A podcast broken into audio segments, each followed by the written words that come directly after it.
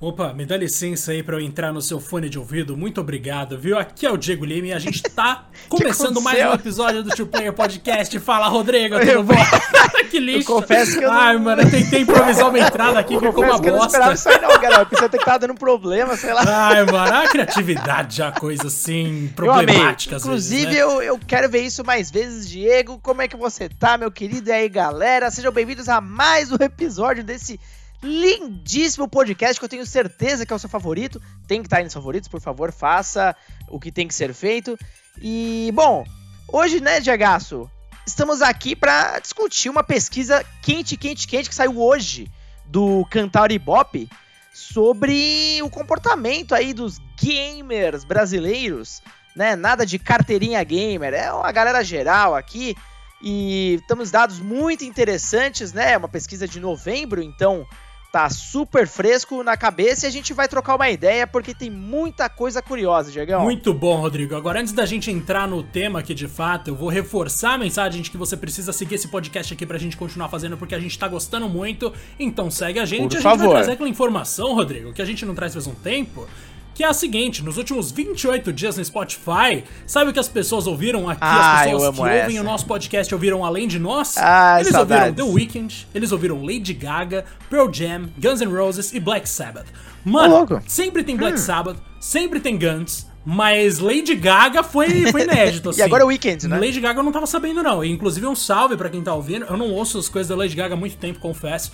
Mas eu ainda lembro com muito carinho de Perfect Illusion, que, cara, foi uma Grande música que música. eu gostei bastante. E, claro, das músicas de Stars Born, que é- são muito boas também. E ela é estilosíssima, Agora, vamos combinar. ela é estilosíssima, que isso. Agora, Rodrigo, vamos lá, vamos entrar nessa pesquisa maravilhosa aqui, que é sobre dados do Brasil, aqui do cenário brasileiro de videogames. E tem muita coisa aqui que me surpreendeu, viu, cara? Tem, Diegão, tem muito sim. A gente vai começar com um dado é, que me surpreendeu positivamente. Né? O Brasil é hoje o 12 país no mundo onde as pessoas mais jogam jogos online. Independentemente da plataforma, então celular, computador ou console, né?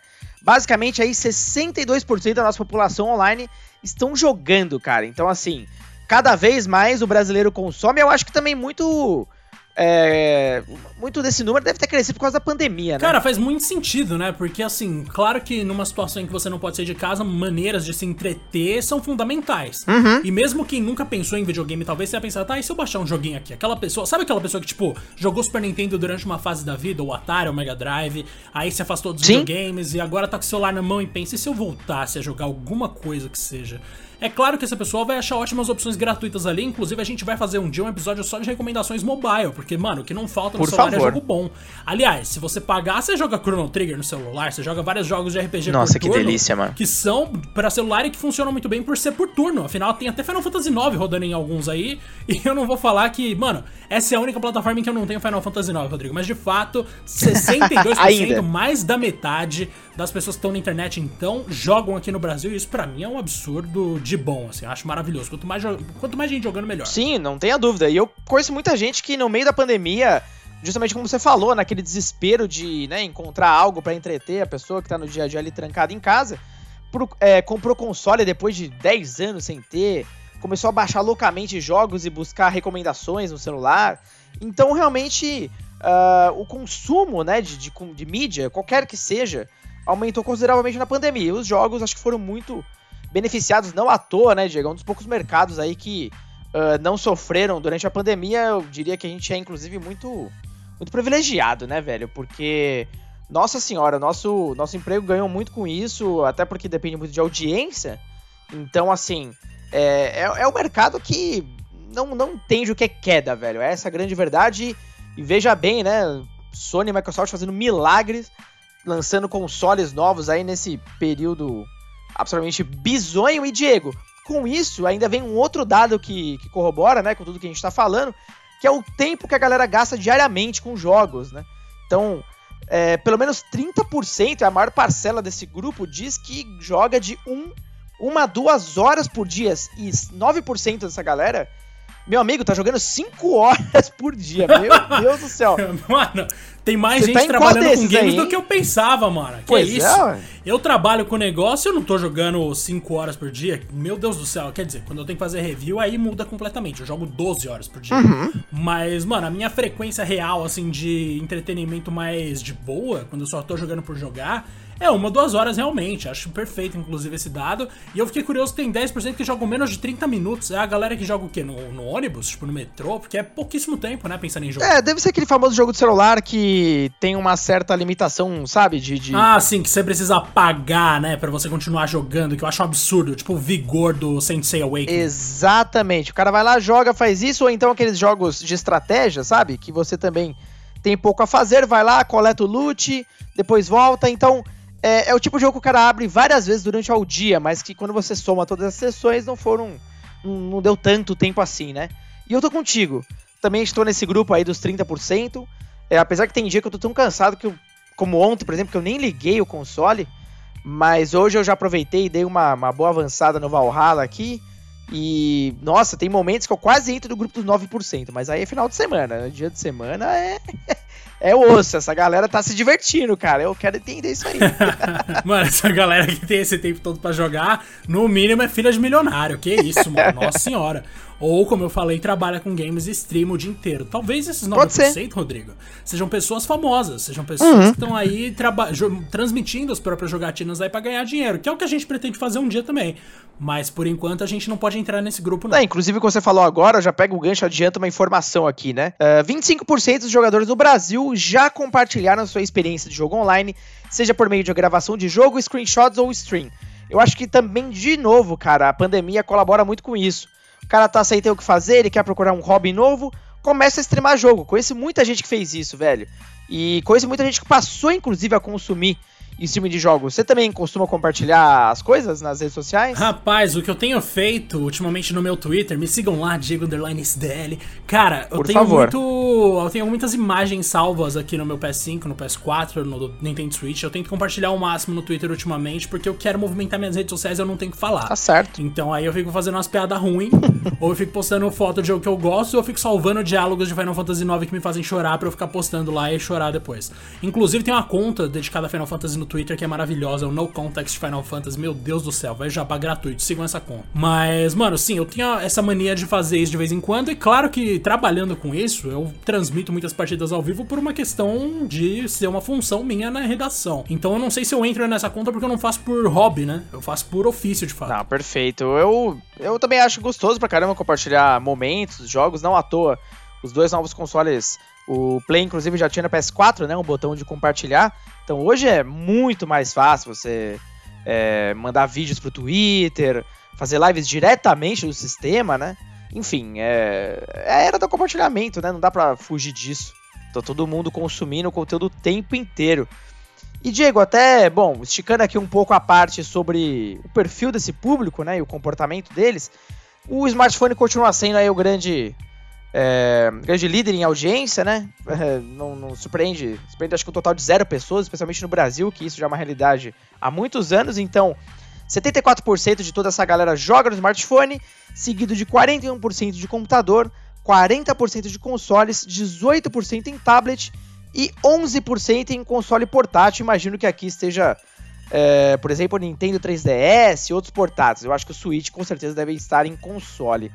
Te surpreende algum dado aqui ou não? Ah, Rodrigo, acho que não é segredo para você, né, que aqui no meu caso, o console lidera muito. Na verdade, console e PC fica bem dividido, porque PC eu também jogo os mesmos jogos que eu jogo nos consoles. E claro, sendo fã de Final Fantasy que eu sou, porque eu tô falando isso toda hora hoje, eu tenho vários, eu tenho todos os jogos da série, se eu somar todos os meus consoles, e esses consoles, eu incluo isso máquinas, na verdade, né, console e PC. No PC eu devo ter uns 5, 6 Final Fantasy, por aí.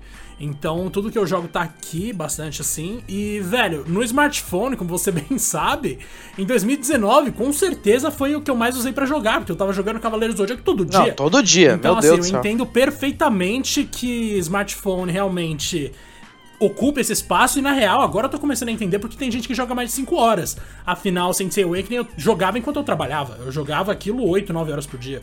Então talvez entre nessa conta jogos mobile que você pode deixar no automático, Rodrigo. Sim, até esticando um pouco essa informação, Diego, pegando um gancho já numa outra pesquisa, saiu da Newzoo, falando sobre o comportamento do gamer mobile. Olha só, dá pra depois fazer um episódio só dessa pesquisa porque ela é sensacional. Mas tem uma informação muito interessante lá que os jogadores de mobile, em, em sua maioria, né? Uh, muitos deles preferem jogar jogos que sejam mid-core ou hardcore, então são jogos um pouco mais complexos. E eles gostam de jogos também competitivos pra caramba, então por isso que o cenário de esportes mobile tá crescendo. E legal, né? Geralmente a gente tende a pensar que, ah, celular é só puzzle, jogo coloridinho, fazendinha. é, não, engana-se, engana-se. O Diego já mencionou o Sanseia, tem um Genshin Impact que, nossa senhora, tá fazendo horrores de dinheiro é, em mobile, né? Muito mais do que em consoles, inclusive. Então, assim, vai muito além do que a galera acha, né? Tem que sair um pouco da casinha aí. Mobile já, já é muito mais do que isso há muitos anos. E o console aqui em casa também, Diego, é o mais popular. Eu sempre gostei muito mais de console. É, conheço muita gente que gosta de PC, mas eu, sinceramente, meu, eu passo o dia inteiro no PC trabalhando. No final do dia, a última coisa que eu quero é usar mouse ou teclado para alguma coisa, cara. Então, gosto de deitar lá, sentar, jogar um console maravilhoso. E, eu, como eu te disse, né? Me surpreendeu um pouco, porque eu achava que o console ia estar tá muito abaixo, inclusive, dessa porcentagem.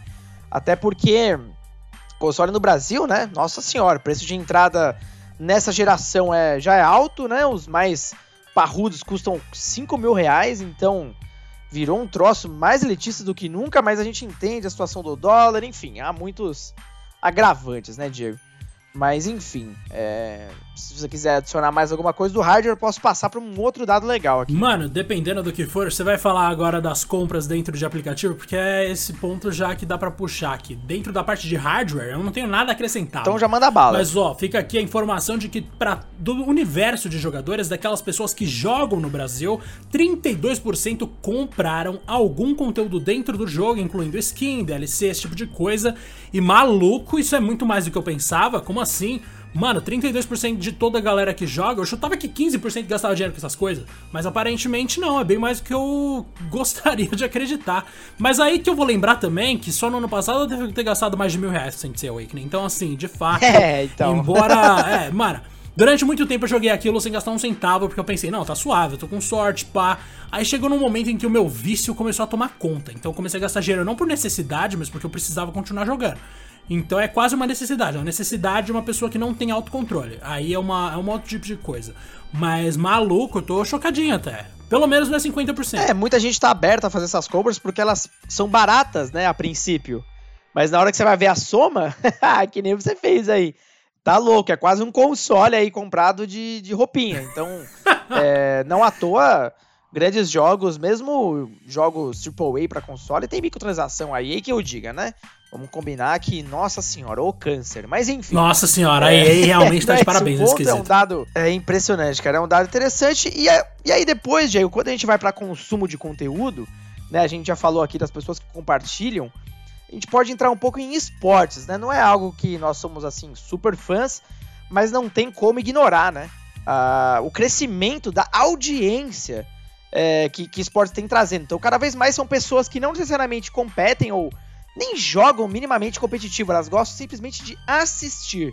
Então, assim, é, 43% de evolução uh, em relação até as últimas pesquisas do público que está consumindo né, esse tipo de, de, de vertente. Então, assim, é, se você achava que realmente esportes era uma fração muito pequena se comparado a futebol e outras coisas, cara, tem um público aí que já nem assiste mais, Diego, esporte tradicional. O cara conhece Pen Gaming, One, uh, B4 e não a escalação do São Paulo ou do Flamengo, sabe? É, é uma geração assim. E não à toa que TVs e, e canais mais tradicionais, como o Sport TV, por exemplo, eles têm, né, parte da sua grade dedicada a esse tipo de conteúdo. Cara. Em relação a 2019, cresceu 43% em 2020.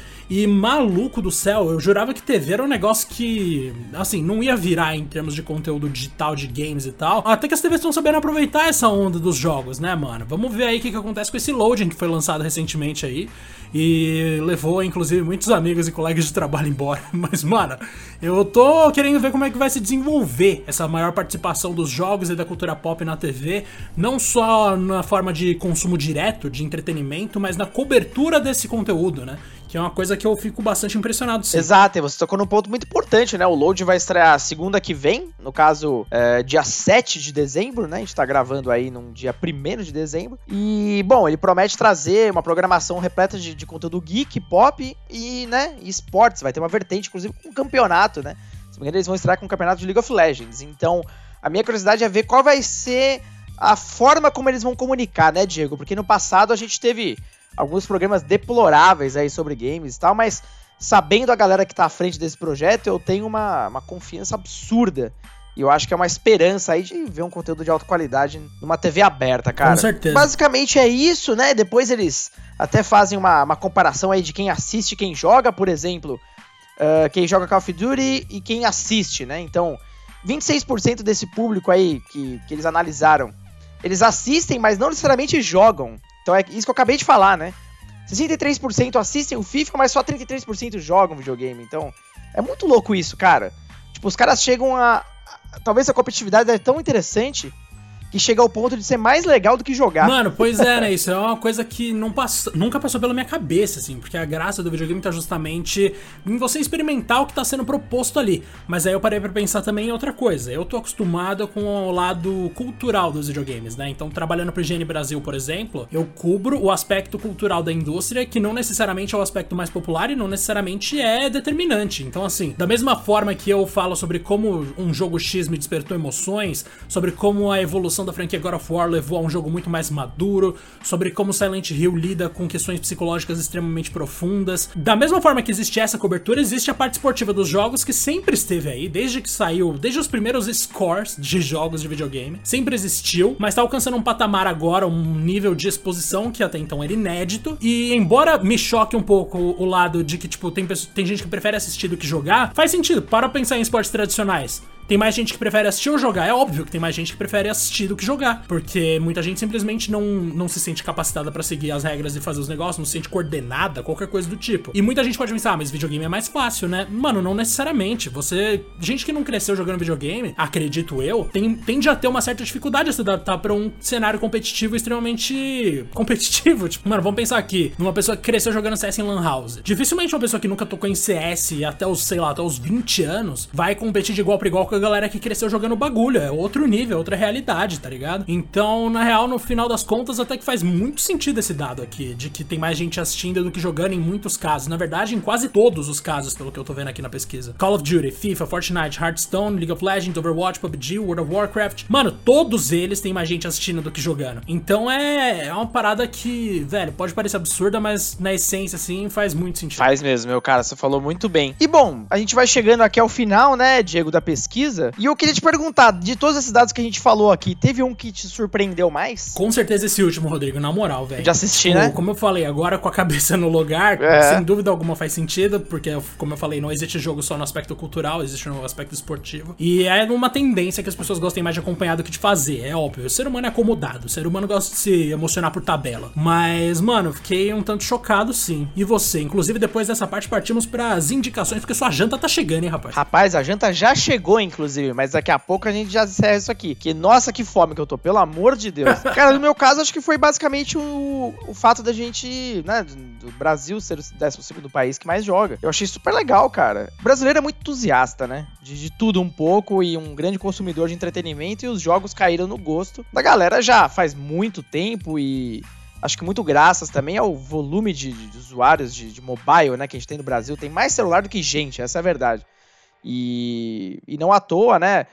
Acho que pelo, pela maior acessibilidade, pelo valor, que os celulares médios aí estão ficando com hardwares cada vez melhores, então possibilitando você jogar quase todos os jogos disponíveis, uma qualidade excelente, né? Acho que tudo isso culmina aí num, num cenário agradável para você curtir os jogos, cara. Então, eu tô muito feliz, de verdade, de ver esse conteúdo. E eu espero ver o Brasil ma maior do que isso, né? Ainda que, infelizmente, nas outras plataformas, principalmente consoles, a gente esteja sofrendo horrores. Tá ao contrário, né? O jogo tá mais caro, o console tá mais caro. Olha, tá difícil, cara. Mas acho que vamos ver grandes mudanças no país no futuro breve, de Que essas mudanças venham mesmo, Rodrigo, porque a gente tá precisando, né? Mas ó, acho que foi um bom episódio, viu, senhor? Gostei muito de ter a vossa companhia aqui e gostei muito que você apareceu numa live do GN que eu tava fazendo, inclusive nesse dia 1 de dezembro aqui. E agora a gente. Maravilhoso, mano. com certeza. Inclusive, até melhorei meu vocabulário pra falar com você. Agora, se a gente puder faltar, fazer pô. uma única indicação pra encerrar esse episódio, que é sempre aquele momento em que a gente pensa, eita, nós, o que, que vai ser?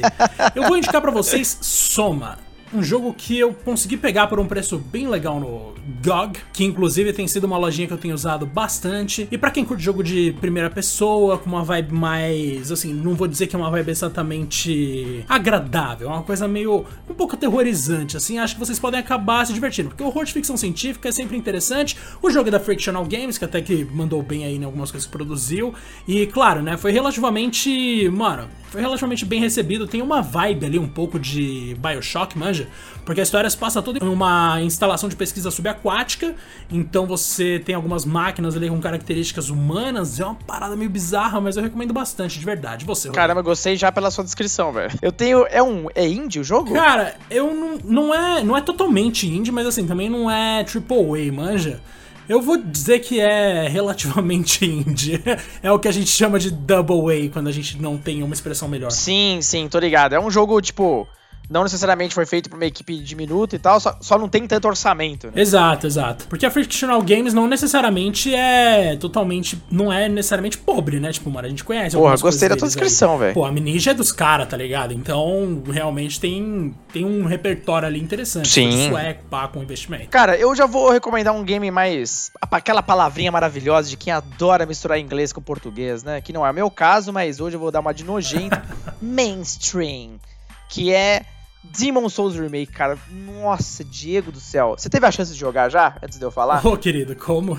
Já fiz até live, que é isso. Nossa, cara. Tá sensacional. Esse remake tá muito maravilhoso, mano. É, é absurdo como o no PS5 a gente já tá vendo os jogos de PS3 sendo absolutamente reformulados, né? Parece que a geração é muito mais distante. Tudo bem que Demon Souls já não era um jogo mais bonito no PS3, tem essa verdade também, mas o que a Bluepoint fez, cara, nossa senhora, é- sabe, o console já estrear com um game desse nível é um, já é um negócio maluco, né? E ele já mostra um pouco do poder do console. O SSD, então, porque não tem loading, basicamente, o jogo, é um negócio inacreditável.